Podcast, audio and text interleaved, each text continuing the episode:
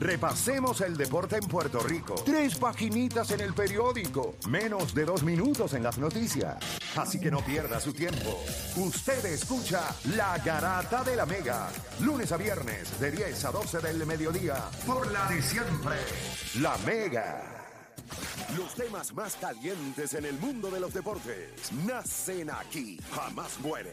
Atención, Facebook, Twitter, WhatsApp e Instagram. Llegó el momento de de comer. Comienza, comienza la garata del día. Vamos a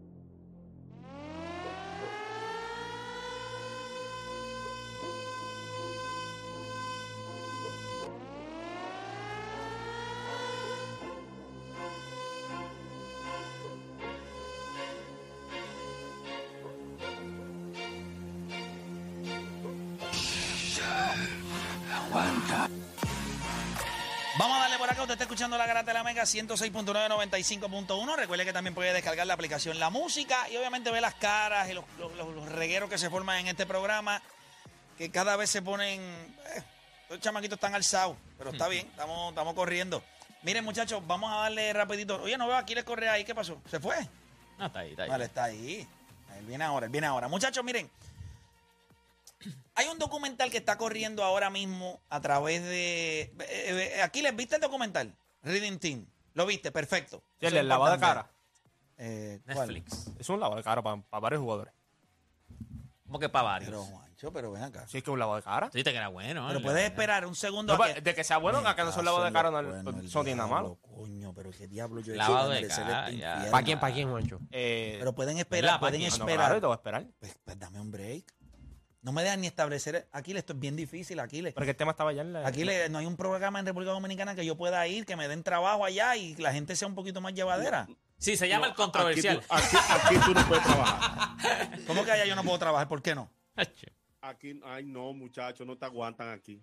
Pero claro que Aquí sí. no chico. estamos preparados. Me No, hacen mano, ya. estatuas. Estatuas.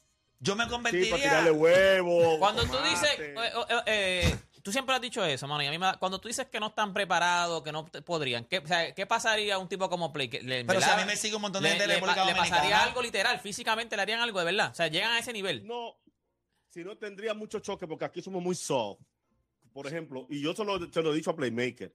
Si yo ataco a veces a la federación, después me encuentro con el presidente de la federación de baloncesto y me da cosita y, y todo el mundo le pasa la mano, sabemos que hay un problema, pero es que Rafaelín es de nosotros, tú sabes. No, lo no, cancelarían, no, hay lo cancelarían.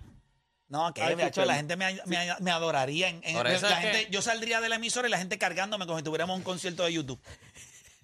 A ese Wow, nivel. a ese ni- A ese YouTube. A ese nivel. Acuérdate, República Dominicana es mucho más grande que Puerto Rico. Sí, sí, y aquí a veces sí, yo salgo por ahí y la no, gente me carga. Te Pero tiran flores cuando vas caminando, cuando vas caminando, pero- pétalos de flores, pero- pétalos de El flores. domingo de Ramos. Pero tú, tú sabes el nivel de YouTube. Sí. Bueno, te di un ejemplo para que lo pudieras No, visualizar. pero ya veo cómo tú te ves. Bueno, está bien, pues como las hormigas, el, el arroz blanco. Pero ya yo veo cómo tú te ves. que son como yo 7, estoy 8. allá, allá arriba, yo estoy allá arriba con los grandes. Bueno, Tú la eres de realidad es los que grandes, no Play, tú estoy allá arriba grandes. con los grandes porque aquí no hay más nadie. So, yo estoy esperando que ustedes lleguen para compartir el, el- el estrellato allá arriba. Pero ya veo que tu analogía es de los grandes. Es que la visión que yo tengo de ustedes es grande. Claro. Ay, no hay break. O sea, como, vamos, ustedes, ustedes están destinados a ser mucho más grandes de lo que nosotros hemos a logrado grandeza. en 11 años.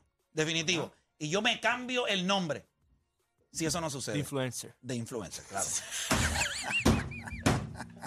Eso está ya por si Está- acaso. Por si sepa, acaso. ya está registrado. Mira, gente, vamos a darle. De e-influencer, vayan buscándolo en Instagram, que ya abrió el A Instagram. que sepa que eso está. No, porque está escondida, pero ya, ya está. Mira, gente, vamos a darle rapidito. Hay un documental del Redeem Team. Para los que quizás no saben mucho de la historia. Ahí pues, están viendo la- las imágenes, imágenes. De, de- de lo que es cuando fue la promoción de, de- del documental. Del documental, Lo es pueden correcto. ver en el app La Música.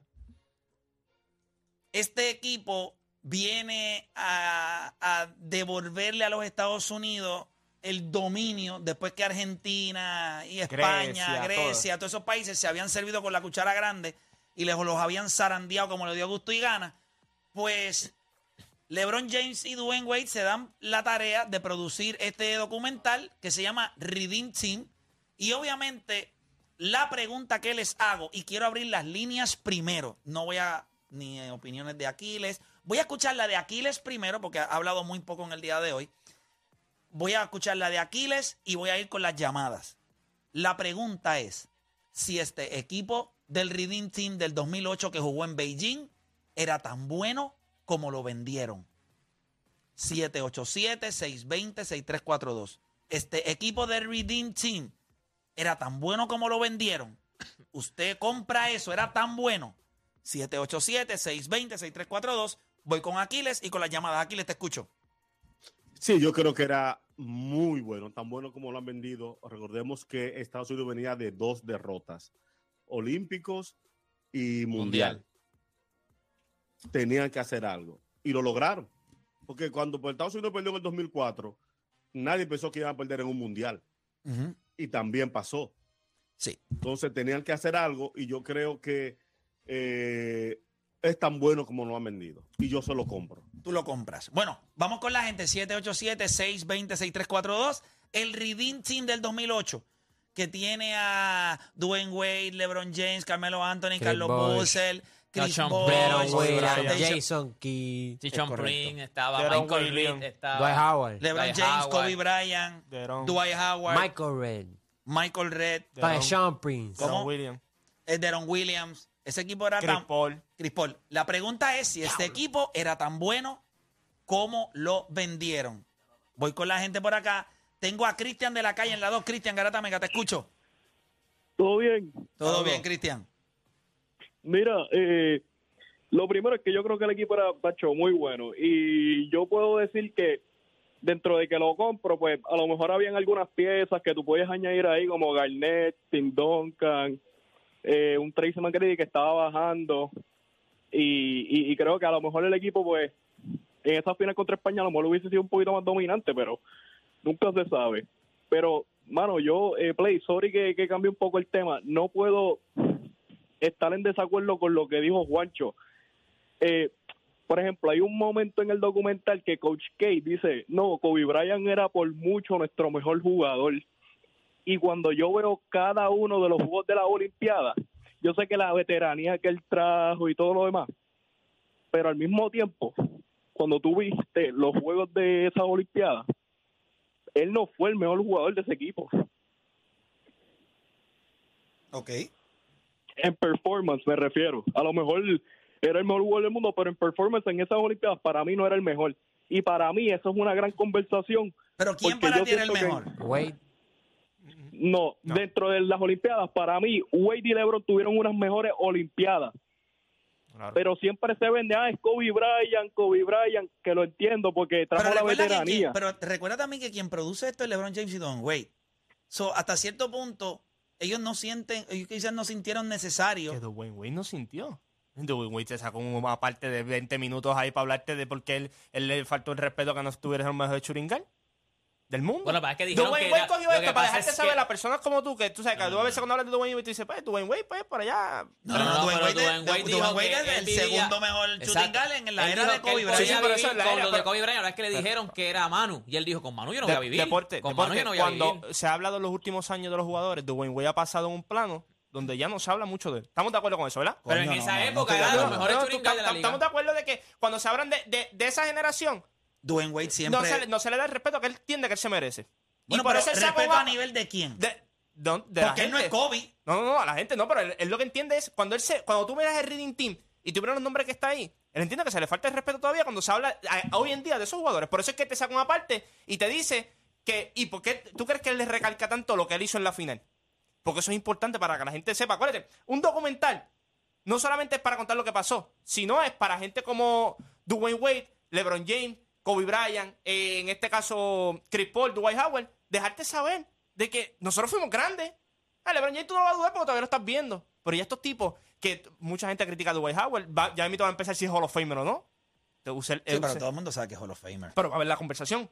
Que él, él entiende en su mente que esa conversación no va a verla. No, no, yo no creo que exista una conversación de que él no es Hall of Famer. Él- Él- eh, eh, él No, lo yo te es, estoy diciendo punto. que yo te estoy- para mí pero no tú crees que hay alguien Sí, que sí, la piensa gente que va, no va- es? va a hacer la Pero qué gente. Lo van a hacer allá, tranquilo, no te preocupes. Las páginas esas que inventan. De Wade. No, no, no, no, no, no, Howard. Cuando tú miras a Dwayne Wade, él te saca y te dice todo lo de esto, porque él te puede, él te vende a ti, oh, en su generación, el te vende a ti que es el, mejor, el tercer mejor jugador de su generación. Eso no lo compran. ¿Quién dice? ¿Quién? Dwayne Wade te lo deja claro en el documental. No, Dwayne Wade Que está está hablando de LeBron James, Kobe. Bryant y después va él. En su generación, Dwayne Wade te lo deja clarísimo. Yo creo que no, tú puedes hacer un argumento de Sí, que por es eso así. tú puedes hacerlo. Él- él- él- para él no hay argumento de que él es el Bueno, pero tercer es que le mejor. Pero es que hay él, gente que hace un él argumento que. Pero es que Kobe no está en esa generación. Ay, te, te sorprendería. Él, Sí, lo pero- considera, pero- él considera a Kobe Bryant O sea, de su de generación. No, eso no es 2003.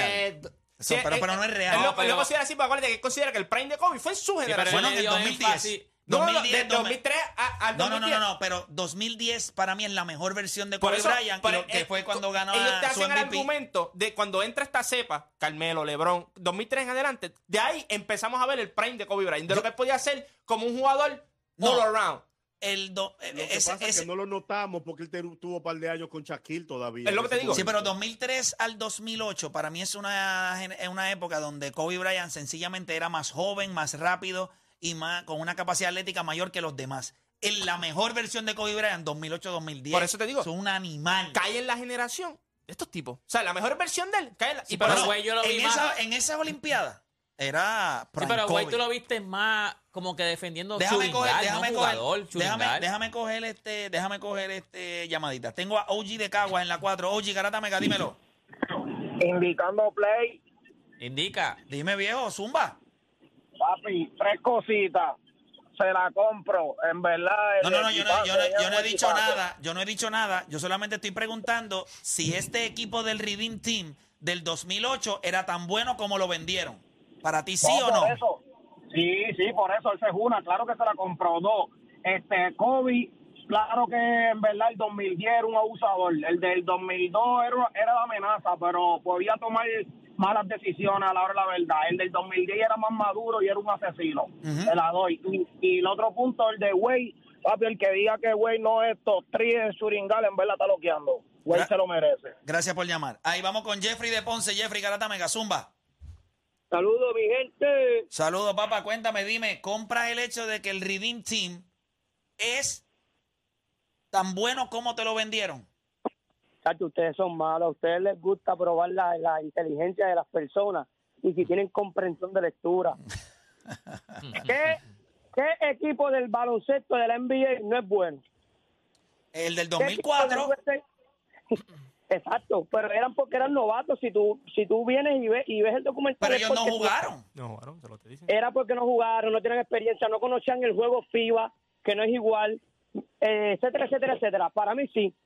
Eh, otra cosa que te voy a decir, qué duro, qué duro. Hay muchas anécdotas importantes sobre Kobe, que los impulsó a ser mejor, eh, eh, experiencia, dedicación, motivación. Pero qué duro cuando LeBron James dijo, yo en Cleveland me, quejo porque me, yo desearía a, a Howard, desearía a Wade, aquí los tengo, no tengo excusa, tenemos que ganar. Esa parte quedó dura. Sí, esa parte quedó dura, esa parte quedó muy dura, me gustó mucho. Spoiler alert. Eh, eh, sigo por acá con la gente en línea. Tengo a Juan de Ponce en la 3. Juan Garata Mega, dímelo. Sí, Estamos al aire, hermano. sí, este, yo lo que pienso es, si es tan bueno como lo vendieron, eh, yo pienso que sí. No tanto por los jugadores que todos conocemos como Wade, Kobe, eh, LeBron, que obviamente eran buenos ya entonces, pero muchos olvidamos que Carlos Busser, jugadores como Carlos Busser y Chris Bosh en el 2008 eran jugadores estrellas. Deron Williams, se hablaba de tal vez, eran jugadores estrellas, no superestrellas, pero tenían eh, eran jugadores que ah, tenían un buen run en la temporada, hacían los playoffs. D.Y. Howard estaba entrando en su prime. De- después del 2008, D.Y. Howard ganó el Defensive Player of the Year tres años consecutivos. este fue, Llevó a Orlando a la pues, final llevó- del NBA. Llevó Orlando a la final. Chris Dejando a LeBron en el franquicia de camino. Toronto. Y a vos. Tachan Prince iba bajando un poco, pero se hablaba de que Tachan Prince era este el mejor jugador de Detroit posiblemente, era élite defensivamente. Y en cuanto en cuanto a la competencia también, no tanto por los resultados, pero pienso que ese equipo del 2008 hasta el 2012 tuvo la mejor competencia. España estaba venía de ganar el mundial, fue a la, fue fue cogido a, la final 2008 y 2012 que comparado, o el talento estaba ahí. Y también, si tú ves eh, quién era el mejor jugador, para mí, para mí en ese equipo, no tanto por las estadísticas, pero Kobe Bryant le dio un aura nuevo a representar a los Estados Unidos que había perdido poco a poco desde el Dream Team, porque en el 96 y en el 2000 que Estados Unidos ganó oro, no existía ese aura como que era, ya se había extinguido un poco. Y Kobe Bryant le dio ese glamour, como que ese compromiso nuevamente de, ok, esto es Bueno, algo era, serio. era, era la estrella establecida en la NBA de El- mayor ganó el nombre. O sea, ganó el MVP ese año y fue 2008, 2009, 2010. no, ganó en el la 2000, final. 2010. Sí, por eso, pero que en el 2008 fue- va a la final. sí, 2007. O sea, en el 2008 va a la No. final, No, le ganó el MVP 2007. 2007. Ahora el 2010 No, fue LeBron. eh, eh, él ganó Sí. en el 2000, le- ganó el MVP la temporada 2007-2008. Es que fue la correcto. temporada que, que fue la temporada que llega a la final con Boston. Que pierde, Boston nos clava. la final. Ujú. Bos- va a la final con Orlando, la gana, va con Boston nuevamente, que ese, esos, esos tres Y años... gana fue campeonato tres de 2009 y 2010. Sí, por eso. Y Ahora en el sí, 2008 ahora sí. LeBron lideró la liga en puntos. Sí, Fue el mejor, ahora, el mejor ok, miren. Mm. Si es, es- este equipo es tan bueno como lo vendieron. O Dani, te escucho. Yo, yo creo que sí. Primero que ver los integrantes del equipo y obviamente cuando el, el nivel de baloncesto había subido a, nivel mundial, pero cuando tú ves el average de, de cuánto, de cuánto era el margen de, diferencia de puntos, eran 27 puntos por juego. So, esta gente estaba dominando a países que ya habían su- subido su nivel de juego. Y en, y en cuanto al mejor jugador, yo creo que fue Dwayne Wade, especialmente en ese último juego que metió 27 puntos. Creo, y el mejor jugador ofensivo era Dwayne Wade. Pero creo que quien, como dijo una de las llamadas, quien trajo el otro, eh, el aura, el que le dio como que identidad fue, fue, fue Kobe Bryant. Pero Dwayne Wade definitivamente se merece todo el crédito del mundo. Este, tuve los highlights y, y Dwayne Wade estaba en otra. Eh, deporte. Es bien difícil decir que no que, que este equipo no era bueno porque tú ves los nombres y ves que ¿Cómo lo ese- vendieron? ese- pero mm, yo no yo no, no, no lo voy a comprar porque yo te voy a decir una cosa, cuando yo no, eh, no- ustedes no se van a acordar, pero todavía en el 2008 habían las dudas si, si Estados Unidos iba a poder dominar como estaba dominando en, en los años anteriores, o sea, cuando estaba el Dream Team y qué sé yo, y ellos venían de perder 2004, 2006, todavía en el 2008 yo, tú tenías la, o sea, había la duda en el mundo. Decían, no, este equipo de España, perdido. este equipo de España todavía le puede dar la batalla. Ellos le ganaron por 20 a España, pero en la final ellos ganaron, o sea, ellos fu- fueron, fue una final apretada. So, yo creo que si tú podías haberte llevado, si tú te hubiese llevado, la diferencia también es que la- lo que la gente no entiende, en el 92, ellos se llevaron los mejores jugadores de la NBA. Los 11 mejores, no 12 porque estaba Christian Leonard, pero los 11 mejores jugadores de la NBA. Ellos se los llevaron en el 2004, 2006. Ellos se, ellos se llevaron buenos jugadores, pero no son los mejores jugadores. Es la diferencia. cuando el Team USA diga, en, en cualquier año, yo me voy a, llevar los 12 mejores jugadores del NBA. No hay para el mundo, no hay para no pa nadie. O sea, y en aquel momento tampoco se llevaron los mejores 12 jugadores del NBA. So, no, no, no, no puedo comprar que era tan bueno porque en el 2008 todavía ellos tenían la duda. Ellos tenían la duda de que si, o sea, no eran los, bueno, eran favoritos, porque eran favoritos, pero no era una duda de que no era como que iban a arrasar, iban a peinar toda, todo, a todo el mundo. Eh, Juancho. Yo creo que de la forma en que te lo han vendido, no. Porque te lo han vendido que este equipo es el mejor que ellos han Exacto. construido. Eh, y para mí, no. Porque si tú miras el 92, pues, ese, pues, en cuestión de talento, todo lo que hicieron. Y podemos hablar del baloncesto, cómo evolucionó hasta en aquel entonces y, y todo este tipo de cosas. Pero yo creo que cuando tú miras este equipo, este equipo se confeccionó distinto a como yo creo que estaban acostumbrados a confeccionarse el equipo de Estados Unidos. Por eso es que ves nombres que a lo mejor en aquel entonces habían nombres de mucho más poder o mucho más eh, estrellatos, pero no estaban porque esto era un proceso, aquí había unos sacrificios, aquí este, este equipo le pidieron sacrificio desde el 2006 en adelante. O sea, si tú querías ser parte de este equipo, tenías que hacer un, compro- un compromiso a largo plazo.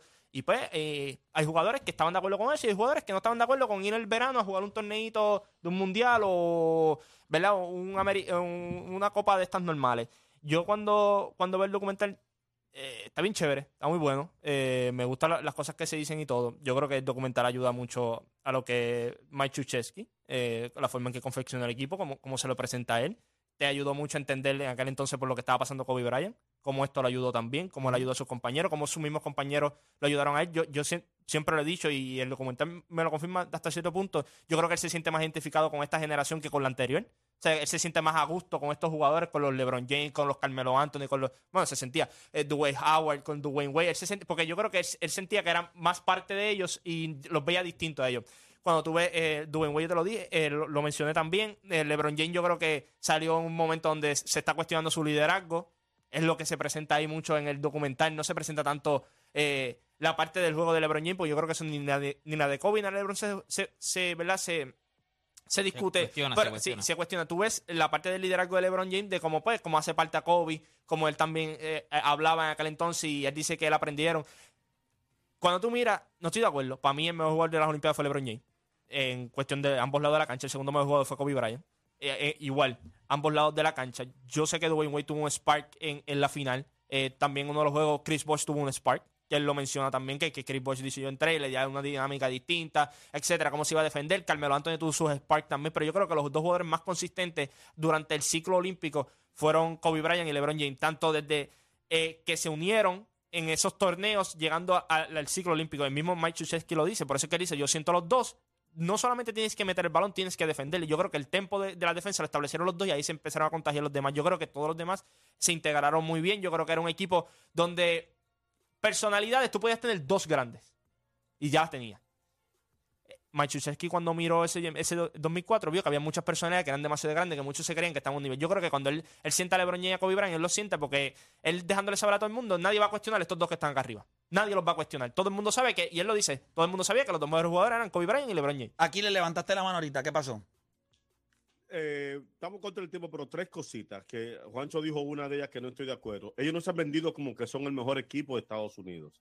Por eso el nombre no es el Dream Team, Real Dream Team, Ring Dream 2, sino de redención. Ellos sabían que estaban debiendo y esa generación no se quería quedar debiendo. Ellos no se vendieron que eran los mejores. Lo segundo, que sea una producción de Kobe, de LeBron James, de Wayne Wade, y sea para vender a Kobe. Yo creo que este ha sido un homenaje póstumo a Kobe de, ellos dos. Ellos no cometieron, lo- no hicieron lo que hizo Jordan con, con The Last Dance, Ujú. que se vendió él. Fue una vitrina para venderse él. Yo aquí, aquí soy yo, mírenme a mí, arrodíllense y que se hágame reverencia.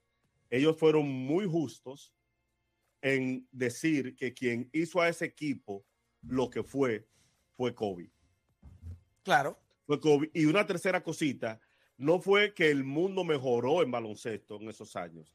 Fue que Estados Unidos le pasó lo que pasa siempre cuando tú eres el mejor en algo, que te recuestas. Se bajaron muchos jugadores, lo dicen en, en Yo el creo, yo creo que el montón. mundo nunca ha estado ni cerca, ni cerca, ni siquiera cuando era la Unión Soviética que reunía a treinta y pico de países, ni cerca de Estados Unidos en baloncesto. Ellos se acomodaron, se recostaron, mucha gente no quiso ir y, y pasó lo que tenía que pasar. Bueno, yo creo que es una Ya. yo creo que es una combinación de ambos, Claro. porque el mundo sí mejoró, el mundo comenzó a tener estrellas dentro de la liga. Eh, fue un momento complicado porque fue el momento del baloncesto de oro en Argentina, fue el baloncesto de oro en, en España. España. Eh, Grecia era un Sí, país que Ar- venía en Argentina, crecimiento. Argentina llevó, Argentina llevó su mejor equipo. Estados Unidos no llevó su mejor equipo. Sí, sí, no, no. Estoy hablando, Estados estoy hablando, Unidos con estoy su hablando, mejor equipo. estoy hablando en el 2008, cuando llegaron a las Olimpiadas. Por eso para mí, yo no sé cómo nosotros medimos el 92. Yo no sé cómo nosotros lo medimos. Jugadores como los que vieron en el 2008 jamás los vas a encontrar en el 92. Nunca los vas a ver. Los Chris Mullin de la vida, los Larry Bird, los John Stockton. Sí, eran buenísimos en el 92. Eso era lo que había en el baloncesto. Una vez el baloncesto evoluciona, lo que, el dato que dijo Dani de 27 puntos por juego dominando al mundo te deja saber que yo le ganaba por 40 en el 92 y le gané casi por 30 después que todos ellos evolucionaron, comieron, crecieron, eh, los hicieron en laboratorio y como quiera yo me los voy a clavar. Este equipo están conscientes todos que pudo haber tenido personas con mejor talento. Claro. Este equipo es. Más, este equipo no se ha vendido como debería venderse.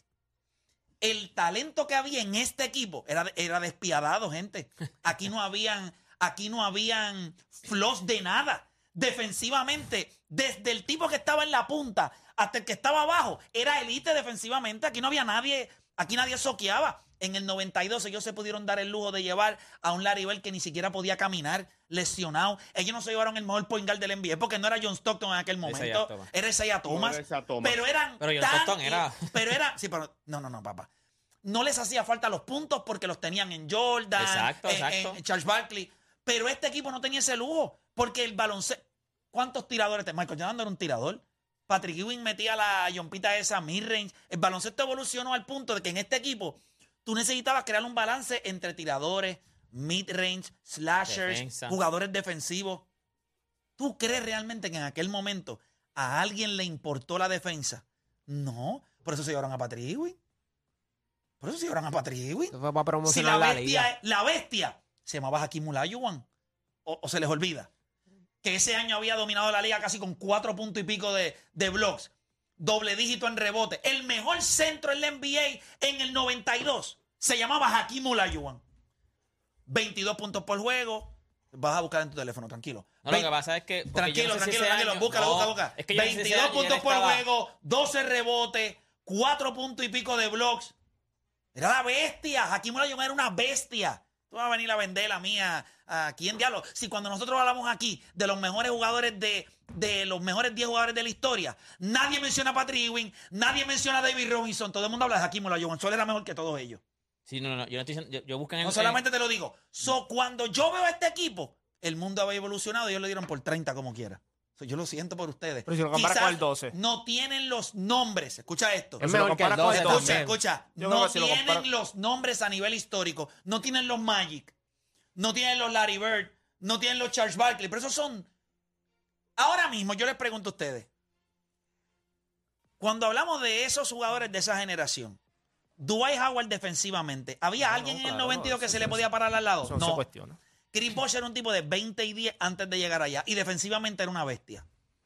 Kobe Bryant, no tenía nada que envidiarle a nadie. LeBron James, nada que envidiarle a nadie. y- Carmelo Anthony, uno de los anotadores más letales. Me- So, cuando yo miro esto, yo digo, espérate, espérate, a nivel de talento del núcleo, nada, nada como este equipo. No tenía los nombres, pero el talento. No, chicos, por favor, la gente se lo olvida Ah, bueno, de, yo- eh, de Aaron Williams, eran 20 y 10. 20 y 10. Sí, pero era un Chris. hit- era un hit. Si no, no está bien. No, por eso Y- te digo, pero que Está cuando bien, estamos pero- comparando, o sea, que ambos tienen sus fortalezas y sus debilidades. En Sí, sí, sí, pero- pero este tienes equipo- a Ujier y pero acá este equipo no tiene tienes a. Jason Key, tienes a Jason Key, a Paul. Sí, pero Claro. que son élites defensivamente. By the way, que son Hall of Famers, que Claro. nadie tiene duda. De los mejores. Cuando nosotros Los dos equipos van a tener Hall of Famer. O sea, o sea, Claro, pero los nombres no tienen el mismo peso. El 92 Distinto. carga. Ahora, yo, te, yo les voy a decir algo. Si ese equipo del 92, con todo ese talento y poniéndolo en el día de hoy, al día de hoy, con toda la tecnología y todo lo que hay, lo llevas a jugar contra el mundo, de la manera en la que se tenía que confeccionar el equipo, muchos nombres no estuvieran ahí. Larry Bird no hubiese estado en ese equipo. No. Magic Johnson lo hubiese pasado bien difícil. Magic Johnson era Tú un no viste, mujer. tú- tú- Dwayne Wade no iba a estar. Si era por Jerry Colangelo, Dwayne Wade estaba lesionado. Tú no Sí. ibas para allá. Sí, O sea, pero después lo yo probó. no, no, claro, pero eso mismo Juancho, fue lo Dwayne que que Wade- digo eso fue- que- Dwayne pero tú Wade dices fue que no mejor era que tan LeBron bueno. James. Pero tú dices No, que. no, chicos, que sí, papi, sí. Escucha, Sí, está bien, papi. pero eso es una conversación que la pueden tener ustedes por chat. Tranquilo, estamos al aire.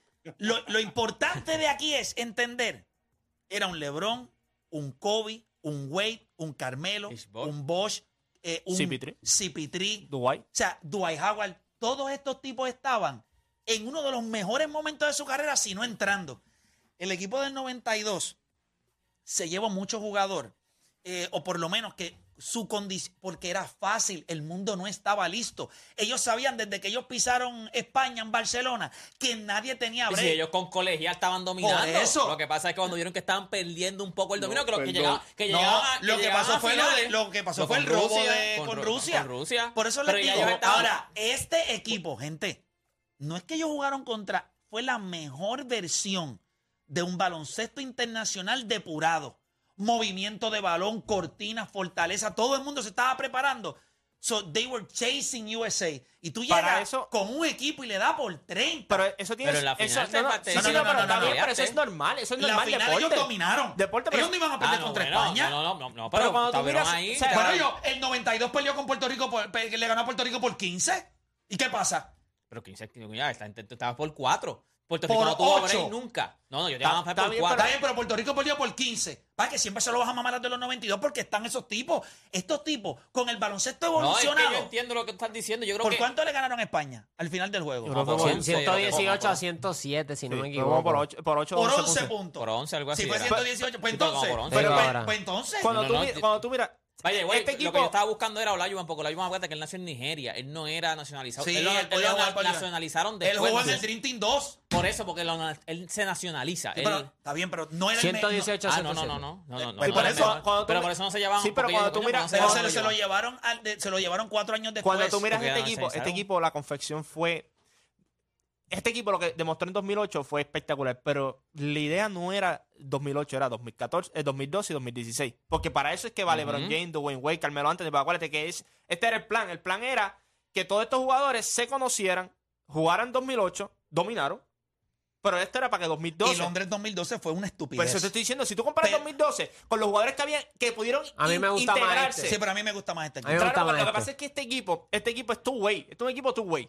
O sea, si tú miras Por eso es la mejor tú- versión de baloncesto que tú has visto de USA. Si tú miras todos los jugadores que tuvieron minutos, el único que no es two-way player que tuvo minutos fue Deron Williams. Y es porque en FIBA, en FIBA, él, él está preparado para ese juego FIBA. Lo vimos en 2012 también, que él fue bien importante porque conoce el juego, lo entendió más rápido que hasta el mismo Chris Paul. Chris Paul le, le tomó tiempo y él, Él le- no defendía, pero el- el- la manera de Deron Distribuir, Williams lo que lo fastidió fueron las lesiones. Deron Williams es una bestia. No, el- el hubo un momento donde habían conversaciones entre Chris Paul y Deron Williams quién era el mejor. Williams lo Para mí- las lesiones. Las sí, lesiones. las lesiones. Y, Y, el Chris Paul- tenía un handle. y un handle Pero cuando, cuando tú miras este equipo, esta fue la confección. Entonces fue lo que se hizo. Esto se hizo un plan a largo plazo. Dominar 2008. 2012 se te hizo más fácil integrar jugadores como Kevin Durant, todo este tipo de cosas. Lo que pasa es que tú tienes en ese equipo Kevin Durant, Kevin Garnett. Kevin Durant y Carmelo Anthony, técnicamente en cuestión olímpica, los- son básicamente los dos mejores anotadores que nosotros hemos visto. ¿Tú te imaginas que ese equipo se hubiese llevado A Garnett y yo- a Duncan? A, a Garnett. No, Duncan no. Pero porque ya Duncan había estado en todas las versiones que peleó. Yo creo que el, el- Sí, el pero que fue, tenía fue- que fue salir con era las peores Duncan. versiones. Fue con las peores versiones. Sí, No, pero Kevin Garnett, Kevin Garnett no. Pero viene. el Kevin juego, Garnett de él, el juego de él no encaja aquí más. Sí. Encaja más el de Chris Bosh. el- Kevin.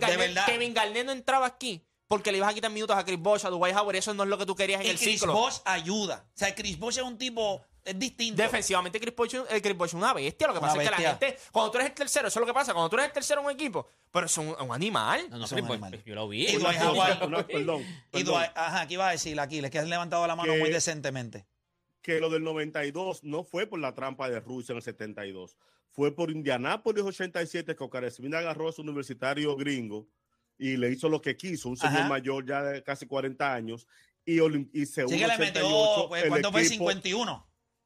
Ajá, y el equipo de David Robinson del segundo 88 que perdió en semifinales de Rusia. Pues claro, pero, pero, Ahí- pero- ahí- pero ya fue un ya- robo. fue un robo porque ellos habían ganado el juego y habían eh, pusieron en el reloj tres segundos más. No, no, no, no, eso fue 72. Eso fue en el 72. sí, Pero el es que estaba 88 David, fue en el- pero es que lo, semifinales. lo- lo- lo enseñan ahí Sí, y sí, estaba sí. David Robinson, colegial. Sí, sí, porque David Rose era No, colegial. no, no, en el 80, el robo fue el 72. Múnich 72. El pase largo. Lo, lo enseñan mucho, el del pase largo, lo enseñan mucho porque ahí está Duke Collins, que su Sí, hijo que es era el- sí, es asistente. Por Ah, eso lo menciona que lo Ahora sí, ahora sí. Pero el batacazo, la, la- la- el, el que entra en los profesionales fue Indianapolis 87 con Oscar Smith y Seúl 88, que Rusia le gana en semifinales, que ahí estaba, creo que hasta Estaba David había Robinson. par. Ajá, en ese equipo estaba, Sí, David estaba Robinson, David pero Robinson. El equipo de Rusia. Deje de confundir había un par de el, jugadores canasto Sí, sí, final, pero, que- pero en el 88 Sí, está- Rusia se los gana. Sí.